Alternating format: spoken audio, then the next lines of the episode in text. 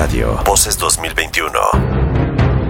Son las 10.33 de la mañana en W Radio. Bueno, todo el mundo sabe que el próximo 6 de junio se van a renovar más de 21 mil cargos públicos, entre ellos 500 diputaciones, 30 congresos locales, 15 gubernaturas, más de 190 ayuntamientos, 16 alcaldías y 15 estados van a renovar gobernador.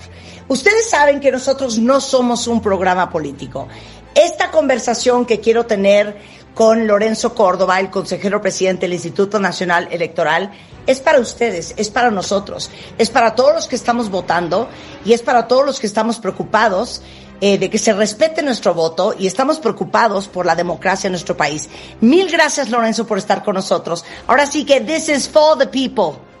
Mil gracias, mi querida Marta. Al contrario, eh, te reclamaba que me invitas nada más cuando hay elecciones, pero son los momentos fundamentales. ¿Sabes qué? No de los políticos, porque a veces se pierde de vista eso, de la gente común. O sea, las y los ciudadanos de pie. son justamente tu audiencia. Así que, Marta, para mí es, además de saludarte, te, quiero mucho, te mando un abrazo muy afectuoso, es, es eh, un espacio privilegiado, te lo digo de verdad. No, muchísimas gracias a ti. Es la verdad. Creo que he, estado mucho escuchando las conversaciones, las entrevistas que, has tenido en otros medios con otras personas y, y me parece que lo más importante es que al final nosotros, los que estamos votando el próximo 6 de junio, queremos saber que el INE, y tú al frente de él, va a ser un árbitro defensor de nuestro voto. ¿Cómo le vas a hacer en medio de esta controversia, en medio de esta política para proteger el voto de todos los que te, estamos escuchando? A ver, Marta, a mí me gusta mucho citar una frase, soy muy futbolero, y hay una frase que me encanta porque da cuenta de las dificultades que enfrenta un árbitro pues en el fútbol, en cualquier juego y en la política. Eh, es una cita de, Eduardo Galeano. Eduardo Galeano tiene un librito sobre fútbol que se llama Fútbol a Sol y Sombra. Y tiene un capitulito sobre el árbitro. Y dice del árbitro que el árbitro está condenado a quedar mal con todos. Con quien gana, porque el que gana siempre va a decir que ganó a pesar del árbitro. Y quien pierda va a decir siempre que perdió por culpa del árbitro.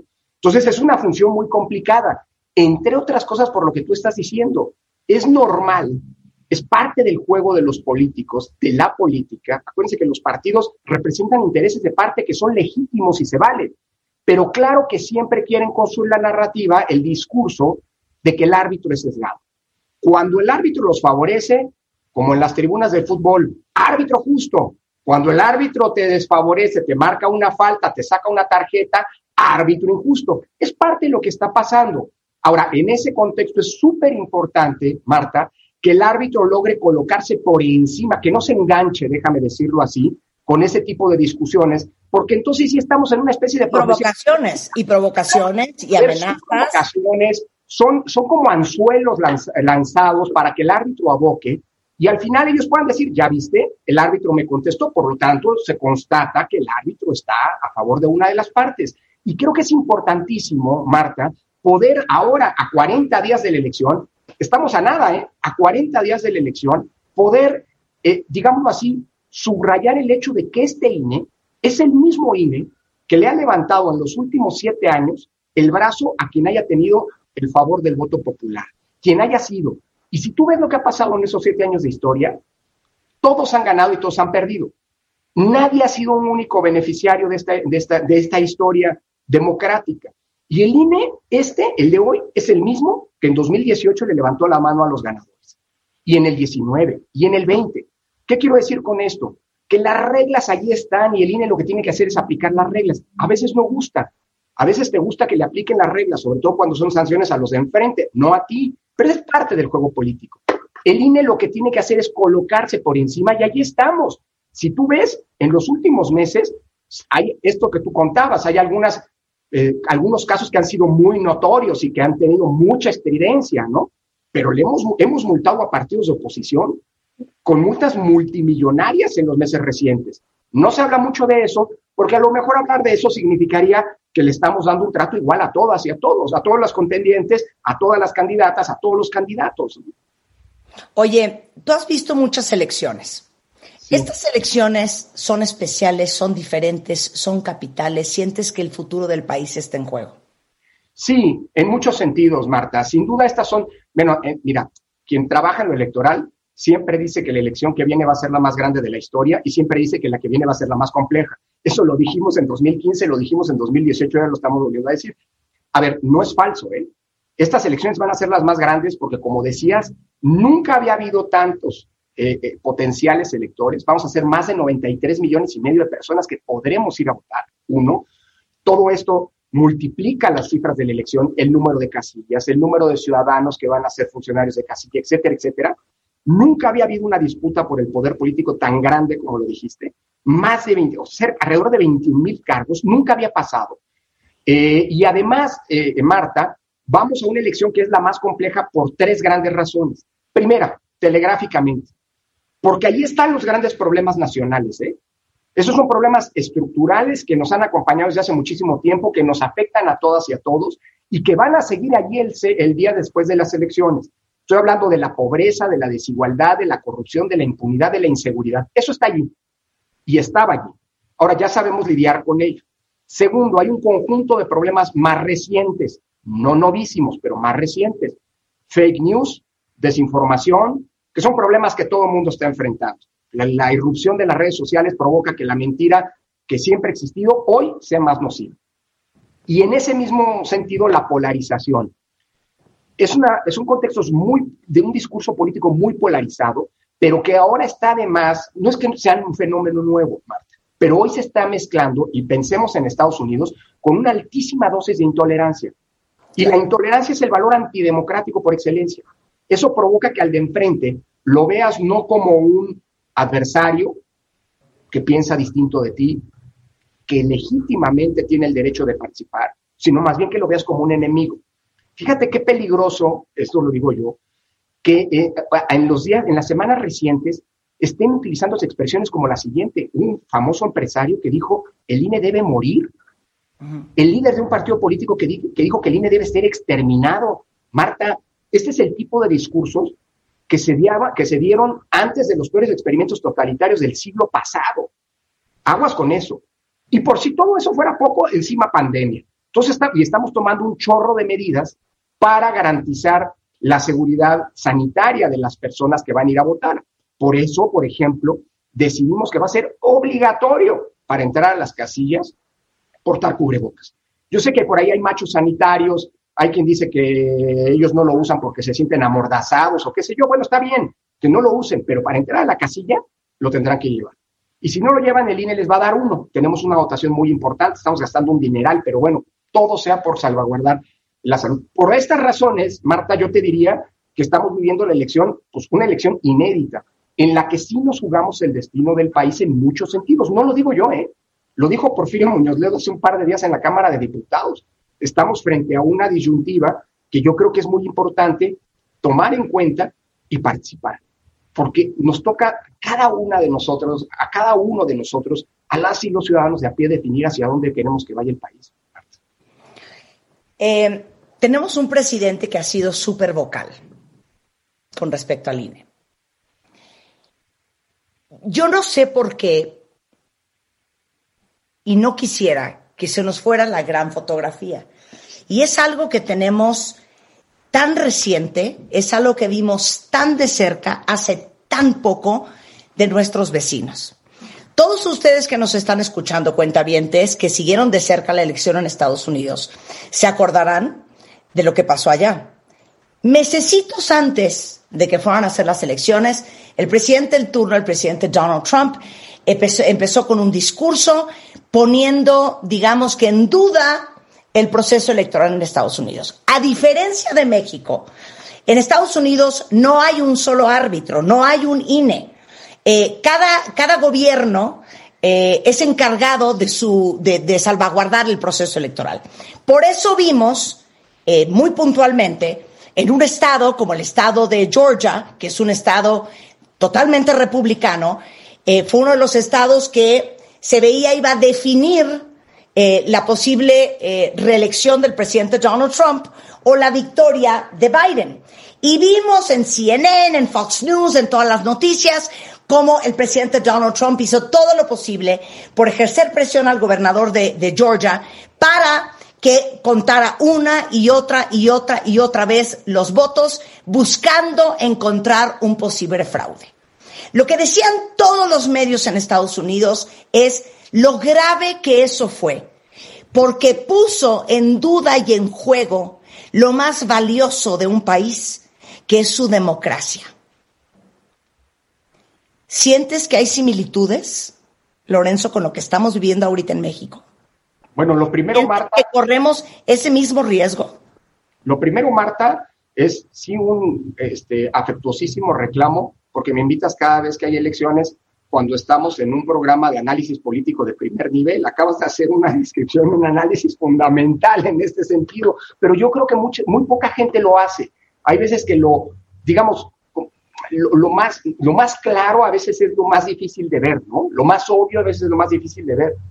Y, y yo agregaría, siguiendo la lógica de lo que estás diciendo, que además estamos hablando de la democracia más vieja de la historia, la más consolidada. Si eso les pasó allá, ¿qué no les puede pasar a democracias más nuevas en donde la desconfianza está mucho más acendrada? Afortunadamente, Marta, tenemos una, tú lo decías ahora en tu comentario, una institucionalidad democrática mucho más robusta que en Estados Unidos. Es más, la verdad a mí me dio mucho gusto como mexicano escuchar a muchos de los analistas norteamericanos. Que decían, ojalá tuviéramos un INE como en México. Exactamente. Y a veces valoramos muy poco lo que hemos hecho y que, a ver, hay muchas cosas que hemos hecho mal, pero de lo que hemos hecho bien ha sido construir un sistema electoral que es abigarrado, que es muy barroco. Está bien, se puede mejorar sin duda, pero hay que valorar lo que tenemos. Dicho eso, yo sí creo que hay ciertas similitudes. Trump lo que hizo fue construir un discurso para ser utilizado el día después de las elecciones se la pasó diciendo que podía haber un fraude, que se estaba haciendo un fraude el día después de las elecciones, que perdió. Y quien diga que no perdió es simple y sencillamente que no vio, ese, vio otra película, ¿no? Las instituciones encargadas de administrar justicia, hablabas de Georgia, a ver, muchas, muchas este, eh, cortes definieron y validaron el triunfo de Biden. Dicho eso, el día después de que Trump perdió, dijo justamente, no perdí, me robaron, hubo un fraude. Y eso, mira, pues es muy, es parte de una, eh, de una cultura política muy arraigada en México.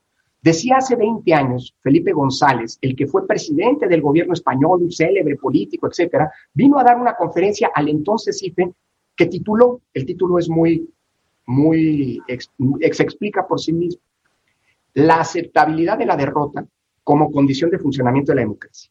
¿Qué pasa en una democracia consolidada? El fin, en la noche de la elección, pues que quien perdió las elecciones le habla al ganador y lo felicita incluso públicamente. Acá lo hizo con el dolor en su alma Hillary Clinton en su momento. Bueno, por ejemplo, pero eso es algo normal. Es más, en el 18 hay decir, ya hay que decir en las elecciones de 2018, que hubo una, una actitud sumamente responsable de quienes perdieron. Claro, el triunfo de Andrés Manuel fue avasallador, nunca habíamos visto un triunfo como ese. La voluntad popular se expresó claramente. Dicho eso, yo creo que hay muchos actores políticos y a mí me preocupa mucho, Marta, aprovechando tu comentario, que buena parte de los ataques al INE hoy son parte de una estrategia para construir un discurso por si se ocupa. Por si no me gustan los resultados el día después, decir, ya ven, yo se los dije, el INE estaba sesgado, con lo cual están construyendo una parte de la historia, porque es la parte de quien se siente afectado por las decisiones del INE. Pero ¿sabes qué? Todos en su momento se han sentido afectados y, no, déjame planteártelo en, primer, en primera instancia, porque hay quien dice que yo estoy en contra del presidente. Para nada. Yo al presidente le tengo mucho respeto y ojalá le vaya muy bien, le va bien a la presidencia, le va bien a este gobierno, nos va bien a todos. Dicho eso, en el pasado, a mí me acusaron de ser, de estar a favor de Andrés Manuel en las elecciones de 2018, te acordarás que él salía mucho como candidato, como presidente de su partido en los spots, y a mí me decían, ¿por qué no lo bajan? Bueno, Luego me dijeron que, bueno, tuvo un encontronazo, un encontronazo, un roce con los empresarios, porque yo les dije, aguas con estar mandando cartas a sus empleados porque puede haber coacción del voto, déjenlos votar libremente. Ah, es que estás a favor de Andrés Manuel. Luego vino un expresidente que quería hacer un partido y todo el mundo decía que yo estaba trabajando porque según esto me había reunido a comer con él. Yo me reuní a comer con mucha gente, pero eso era falso. Ah, es que estás a favor de ese partido, de ese expresidente. Luego le negamos el registro y entonces estaba a favor de Andrés Manuel. En fin, hemos estado a favor y en contra de todos. ¿Eso qué quiere decir? Un árbitro que hace su trabajo. Por eso hay que tener cuidado y creo que tu, tu, tu análisis, Marta, porque es eso, un análisis político, aunque digas que no, que hiciste a propósito de Estados Unidos, es clarísimo. Ojalá y no estemos frente a eso. Y ojalá como sociedad seamos suficientemente madura como para decirle a quien eh, a, quien, porque más en las elecciones del 6 de junio nadie va a ganar todo, Marta, nadie va a perder todo, todos van a ganar y van a perder, es normal en una democracia. Y seamos suficientemente impermeables frente a esos discursos, pues que la verdad son discursos de muy poca lealtad democrática, digo yo. Sientes que la democracia está en riesgo y sientes que eh, la fe eh, el respeto, la admiración y la confianza que se tiene hoy en el INE se ve afectada? Mira, las democracias siempre están en riesgo, Marta. Si alguien cree que una vez que se llegó a la democracia se acabó el camino, se equivoca. Porque a lo largo de la historia hemos visto muchas democracias, incluso democracias muy sólidas, que se van agotando. Bueno, de nuevo, Estados Unidos, lo que pasó en Estados Unidos el año pasado y a principios de este el asalto al Capitolio es inconcebible. Pero bueno, les pasó. Les pasó porque muchos estaban confiados de que no les podía pasar. Por eso a mí me gusta decir, Marta, que la construcción de la democracia, la conquista de la democracia es una obra colectiva. En México nos pasamos más de 30 años tratando de construir un sistema electoral decente, que generara una cancha pareja para todos, que le permitiera a todos que tienen los votos poder llegar a los espacios de gobierno. Y eso no fue obra Marta, de una sola persona, de un solo partido o de un solo movimiento. Fue una confluencia de partidos, de, periodistas, de académicos, de actores sociales de muy distinto sesgo político que confluyeron y que apostaron por construir la democracia. La democracia es una obra colectiva, Marta. Por eso la defensa de la democracia también tiene que ser responsabilidad de todas y todos. No hay trinchera pequeña en este sentido. Una cuenta de Twitter, un muro de Facebook, una, el, comentario entre vecinos. Esas son trincheras en donde se tiene que defender la democracia frente a estas pulsiones autoritarias que allí están. Dicho eso, yo creo que afortunadamente tenemos un sistema electoral muy robusto, Marta. Mira, déjame compartir contigo lo que el resultado de una encuesta que a nosotros nos da mucha tranquilidad porque Mira, construir confianza y credibilidad es complicadísimo, ¿eh? más en un país en donde la desconfianza es parte del DNA de sus ciudadanos. O sea, nosotros desconfiamos hasta de nuestros vecinos muchas veces, ¿sabes? Dicho eso, el INEGI, no el INE, el INEGI, que es un órgano autónomo también del Estado mexicano, acaba de publicar los resultados de la que se llama, de la que ya denominamos en CUSI, la Encuesta Nacional de Cultura Cívica. Y resulta en esa encuesta la publicó hace tres, tres, cuatro semanas, que el INE es la institución civil que más confianza le genera a las y los mexicanos. En primer lugar está el ejército y la marina, ¿no? En segundo lugar, apenas arribita del INE está la Guardia Nacional y casi con un 60% está el INE. Ninguna otra institución del Estado mexicano civil está por encima del INE. Y en medio del vendaval de estas acusaciones de, sesgo en las decisiones del INE, de unos señores que querían ir a visitar nuestras casas, ¿no? Este, de los ataúdes con mi nombre paseándose aquí afuera, que me parece de pésimo gusto, este, luego de que hay más de 200 mil compatriotas que han fallecido por el COVID. Pero bueno, después de esos ataques, varios periódicos dijeron que la credibilidad de Lima estaba intocada. Cuidado, sí, se puede caer, ¿eh? Eso ya lo hemos visto.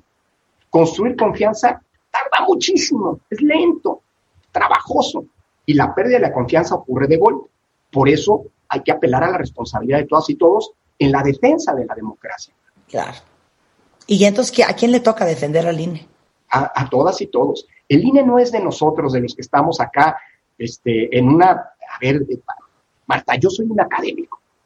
Y de una vez te lo digo porque ahí andan especulando, este, que qué va a pasar. Yo, mira, el, el, el 4 de abril de 2023, es decir, el día después de que termine mi mandato, todo el mundo me va a poder encontrar en mi cubículo de la UNAM. Espero volver como antes a espacios, ahí mismo en, en W, en fin, en muchos lugares. Yo hacía comentarios, ¿no? Quizá me invites a hacer comentarios a tu programa, no, no es cierto, no sé, como tú digas, yo estoy encantado como siempre, sabes que aquí se habla de política de altos vuelos, este, no, yo voy a volver allá. Dicho eso, lo mejor que me ha pasado ha sido presidir una institución como esta, porque es probablemente la mejor institución que tenemos en México. Ha sido un producto colectivo. El INE no es de quienes hoy tomamos decisiones, el INE es de todas y todos los mexicanos. Y no es una metáfora.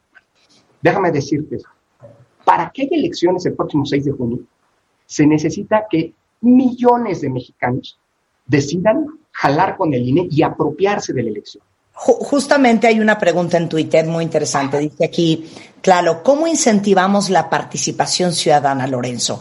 La cultura política del ciudadano mexicano da para defender la democracia en México? Yo creo que sí, y te voy a poner un ejemplo a esta pregunta que es muy buena. A ver, yo te diría, ¿por qué participar? Porque quien no participe no va a dejar, no, si, uno no participa no es que no vaya a haber decisiones, nada más vas a dejar que otros decidan por nosotros. Y yo creo que estamos en un momento bien delicado de nuestra historia como para dejar que otros decidan cuando cada uno tiene que tomar el futuro colectivo en sus manos. Yo digo que ese es el principal incentivo para votar. Por supuesto, hay un chorro de cargos públicos, como ya mencionabas, y eso le da otro atractivo. Claro, estamos en pandemia, sí, pero déjame darte un dato que, es muy alentador. Eh, nosotros necesitamos 1.460.000 personas para que operen las más de 162 mil casillas. Son ciudadanos a pie, nuestros vecinos y nuestras vecinas que luego de haber sido sorteados y capacitados, van a administrar las casillas donde vamos a ir a votar. Ellos van a recibir y contar nuestros votos. Dicho eso, en media pandemia, ¿eh? tuvimos que visitar 13 millones y medio, así lo mandata la ley, de hogares, con todas las medidas de seguridad sanitaria. Un ejército de chavos y chavas este, con careta, con todas las medidas sanitarias, tocando puertas de, los de nuestros vecinos. Dicho eso, ¿sabes cuánta gente decidió jalar con el INE? Decidió que sí, que si le tocaba en hacer funcionar de casilla y que además cumplía los requisitos, más de 2.930.000 personas. Es decir, hoy el INE tiene jalando con él a un ejército ciudadano democrático de personas que están dispuestas a ese domingo hacer realidad la democracia. Y hoy, por cierto, ya tenemos alrededor de 900 mil nombramientos otorgados en un plazo de que llevamos 12 días y nos faltan todavía 39. Eh, es decir, la gente sí está jalando. Y sabes que esto es muy alentador. Si tú dices eso es mucho poco, porque pues, las cifras a veces así en abstracto dicen poca cosa, estamos mejor que en 2018 y hoy estamos en medio de la pandemia.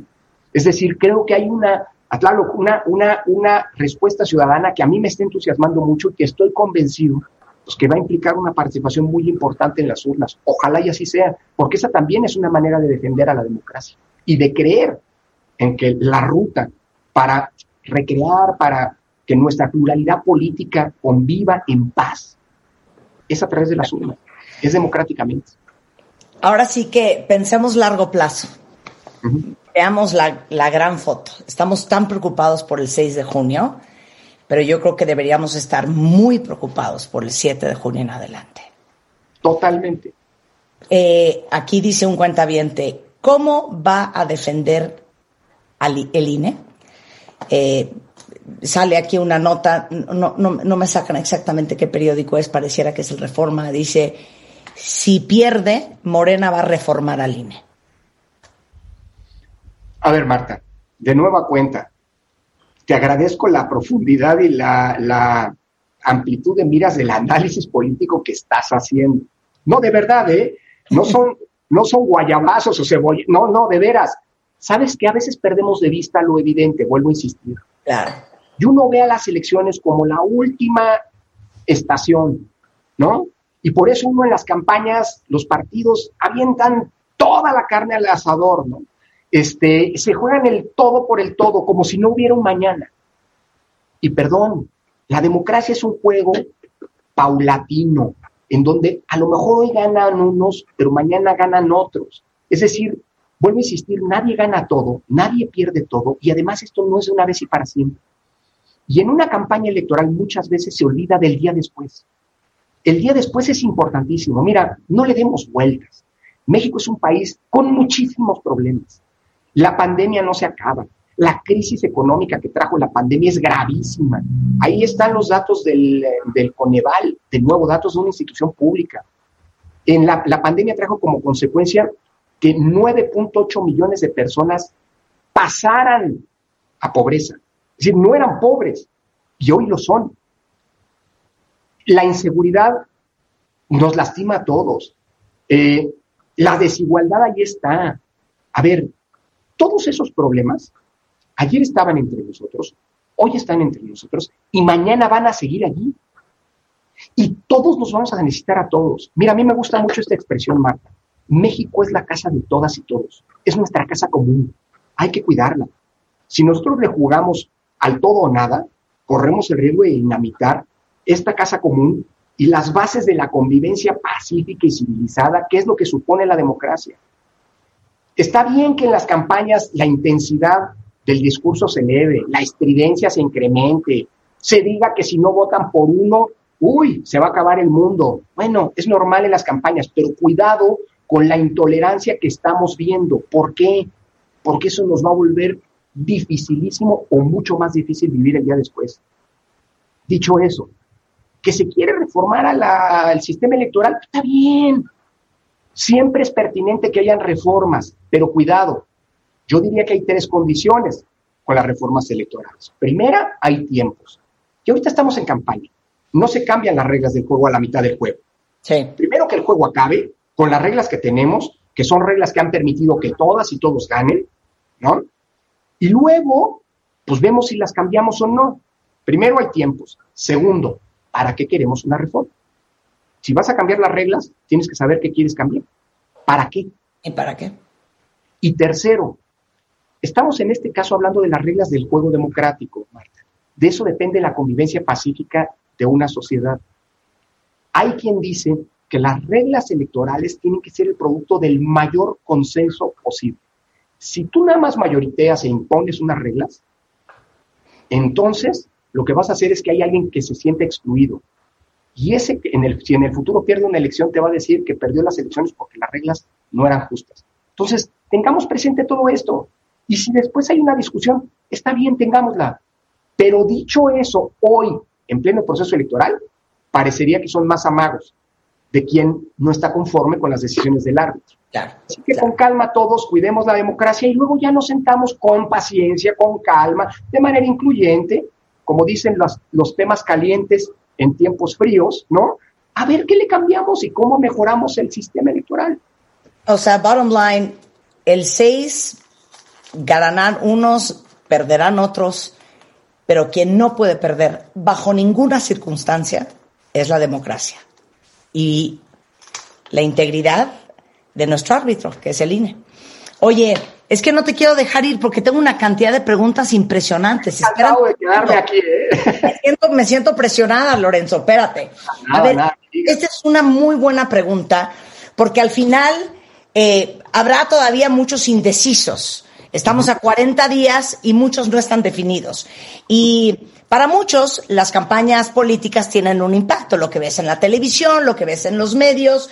Entonces, muchos preguntan aquí eh, que cómo vas a regular o por qué no están regulando bien en el INE el contenido de las campañas políticas, que son puros ataques y muy pocas propuestas.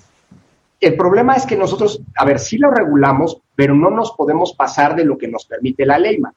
La ley es muy clara en este sentido. Hay ciertos límites en el discurso de la política. Ese límite es la calumnia.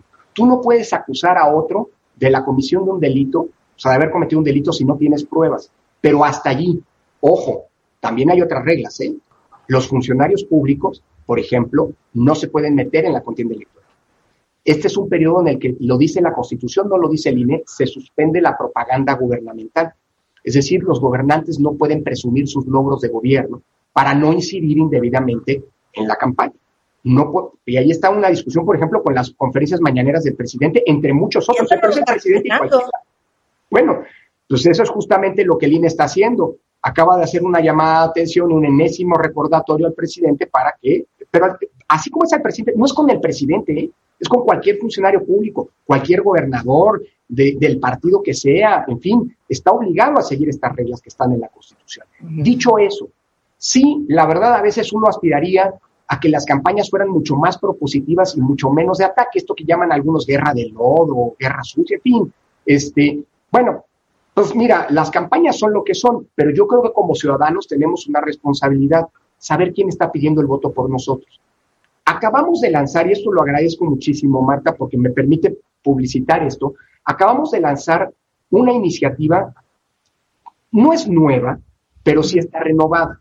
Se llama Candidatas y Candidatos Conócelos. Si tú te metes a la página www.candidaturas.ine.mx, tú vas a poder conocer a las y los candidatos. Es decir, son pequeñas bios, no biografías, de cada candidato con sus principales propuestas y te permite contrastarlas entre sí. Tú puedes, por ejemplo, para diputaciones, saber quiénes son los candidatos de tu distrito, o bien los candidatos de un partido y los de otro, o bien incluso tener la lista completa de los candidatos. Yo creo que como ciudadanos, pues no podemos nada más dejar que los candidatos nos digan qué quieren, sino tenemos que también nosotros informarnos para poder votar de manera informada y por ende libre. Hay varias iniciativas, hay una padrísima, por ejemplo, de la UNAM, de la Facultad de Ciencias Políticas y Sociales, que se llama Voto Informado. Si lo buscas así en, en Internet, este, das ahí y te da un montón de información te habla de las trayectorias de los actores, de los, de los candidatos y candidatas, etcétera. Es decir, yo creo que, mira, de nuevo, en la lógica de que tenemos que construir a la elección y a la democracia todas y todos, creo que como ciudadanos, antes de votar, tenemos también una responsabilidad, que es informarnos de qué nos están planteando. Y sí tiene razón, ¿eh? Yo no haría así las campañas, pero pues yo soy el árbitro, yo nada más tengo que vigilar que no se pasen ciertos límites. A mí me gustaría campañas mucho más propositivas, este, es decir, menos de ataque, es increíble cómo en los spots de los partidos políticos se la pasan hablando de los otros. El spot del partido A se la pasa diciendo no votes por el partido B. O sea, creo que eso habla también, digamos, de un de algo que deberían revisar los propios partidos. Si yo fuera, si yo tuviera, fuera un candidato, yo no soy. Si fuera un partido, yo haría, yo apostaría por mis propuestas más que por la demostración del de enfrente. Pero bueno, es lo que tenemos. Pero eso está fuera del alcance del INE. No podemos nosotros meternos porque entonces imagínate o sea, nosotros hacemos, estamos haciendo foros, para, por ejemplo, para, para contrastar las plataformas electorales, que son las propuestas que cada partido está presentando. Pero bueno, si los partidos y los candidatos creen que es más importante hablar mal del contrario en lugar de poner las propuestas, pues bueno, eso te habla también, pero eso es otro tema, ¿no? Eso te habla también, digamos, de, pues de cómo, en fin, a mí me gustaría otra cosa, pues para decirlo en pocas palabras, pero eso es lo que tenemos. Claro. Mira, aquí Perla dice, eh, y esta es la gran preocupación y por eso hacíamos la analogía hace un momento de lo que pasó en Estados Unidos y del impacto que esto puede tener sobre un país y sobre todo un país que ya está dividido y polarizado como el de ellos y como el nuestro. ¿eh? Eh, dice Perla, ¿tú crees que si Morena no conserva las cámaras, se termine la democracia y empiece la dictadura en México? No, no, yo confío mucho, a ver, Estados Unidos aguantó el asalto al Parlamento. Nosotros somos una democracia más joven, pero tenemos también instituciones fuertes. Bueno, vuelvo a insistir algo, no es menor que la institución que más confianza genera civil en México sea el INE. Entonces, yo sí creo, a ver, más allá de la estridencia, quien gane y pierda, quien gane esta elección va a decir que, uy, que somos el país más democrático. Quien pierda va a decir que se acabó la democracia, que va a ver, eso es parte del discurso político. Yo diría, no le demos tanta importancia. Eso habla de la calidad de los actores políticos que tenemos. Pero dicho eso, lo que sí tenemos son instituciones fuertes. Y vuelvo a insistir algo. Todos los partidos políticos que tengan un mínimo de representatividad, el 3% que fija la Constitución, todos van a tener presencia en la Cámara de Diputados y Diputadas. Es decir, Nadie va a ganar todo, ¿eh? Y todos se van a necesitar. Es más, el Senado no se renueva. Hoy para cambiar la Constitución requieres un acuerdo entre el partido o las fuerzas cercanas al gobierno y la oposición. Y eso habla, habla, es que ese es el país, Marta. Cuando se habla del pueblo, A veces uno piensa que es algo homogéneo. No, el pueblo somos todas y todos. Todas y todos somos el pueblo mexicano, en nuestras diversidades, en nuestras diferencias, y sabes que son legítimas. De lo que se trata es cómo hacemos para que en nuestras diferencias sigamos conviviendo sin matarnos en la, lucha por el poder político. A eso se reduce la democracia. Y yo creo que tenemos una base suficientemente sólida para que eso siga eh, ahí el día después de la elección. Pero cuidado, no nos confiemos, hay que cuidarlo. Y no hay trinchera pequeña, Marta. Este espacio tuyo, el, el cargo que yo tengo, en fin, este, cada quien con una cuenta de Twitter, con una red social, cada quien tiene una tarea que, jugar en la, defensa de la democracia. No hay que olvidarlo nunca eso. Por último, eh, ¿cómo podemos ayudar a proteger el INE? ¿Y cómo podemos ser unos buenos votantes el 6 de junio? Mira, yo te diría que proteger al INE no es defenderlo a capa y espada. ¿eh? Significa también, el INE necesita de la, INE es de las y los ciudadanos. Hay unos que somos, tenemos el privilegio de conducir los destinos de la, de la institución, pero no hay que olvidarnos que el INE es de todas y todos. Si las y los ciudadanos no jalan con el INE, no hay modo de que haya elección. Así de sencillo. Dicho eso, el INE necesita ser defendido como necesitan ser defendidas las instituciones democráticas. Pero eso no significa confianza ciega, ¿eh, Marta? Yo no estoy pidiendo, no estoy pidiendo a las y los mexicanos que sean aliados incondicionales del INE. Al INE hay que exigirle, hay que analizar las decisiones que tomamos. Algunas estarán bien, otras no. Bueno, para eso está el Tribunal Electoral, para que quien no esté conforme con lo que nosotros decidimos puede ir para allá. Pero al INE hay que exigirle, igual que a todas las instituciones. Dicho eso, a las instituciones democráticas hay que defenderlas. ¿Cómo? Pues desde cada trinchera, Marta. Tú no sabes, te lo digo así, ¿eh? No, y lo digo con mucha franqueza, Marta, este, así, ahora sí que me, deschongo contigo. No es fácil tener que enfrentar amenazas en donde te dicen que te, vas a morir. Lo digo con mucha franqueza. A nadie le gusta que le diga, todos nos vamos a morir algún día. Pero a nadie le gusta que te diga en un mitin o qué sé yo que te vas a morir. Y a nadie le gusta que te amenacen con ir a tu casa, donde vive tu familia, donde, que es espacio de intimidad, en fin. Y eso ha generado muchísimas solidaridades. Parte de la fortaleza, yo digo a este INE, a estas consejeras y estos consejeros, los amedrentamientos, las los amagos, las amenazas, por ahí no va. ¿eh? No nos van a hacer que nosotros tomemos decisiones a partir de eso. Son decisiones a partir de lo que dice la ley y de nuestras convicciones. Pero te voy a decir esto, Marta. Cada tuit de respaldo, cada tuit de condena esos, esos discursos de violencia nos hacen fuertes y fortalecen a la democracia también, porque el repudio a la violencia es algo que, tiene que tenemos que tener todas y todos. Así que no hay trinchera pequeña, mi querida Marta, este, todas las trincheras son importantes. ¿Y qué hacer para el próximo 6 de junio? Yo diría lo primero, votar. Quien no vaya a votar está desentendiéndose del futuro del país y está dejando que otros decidan. Y dos, votar informados. Si los spots no nos dan suficientemente, suficiente información, todos tenemos acceso a estas plataformas que he mencionado para saber quién está pidiendo nuestro voto. Basta leer los periódicos para poder saber, pues, hombre, tú puedes estar a favor del partido A, a favor del partido B, en contra del partido, lo que sea, se vale. El INE garantiza eso, que la voluntad de las y los ciudadanos sea la que, la que defina para dónde vamos a ir. Yo creo que hay que informarse, y participar. Y eso no es poco para sostener, y te diría así, salvaguardar nuestra democracia. Pues ahí te va uno de los tweets.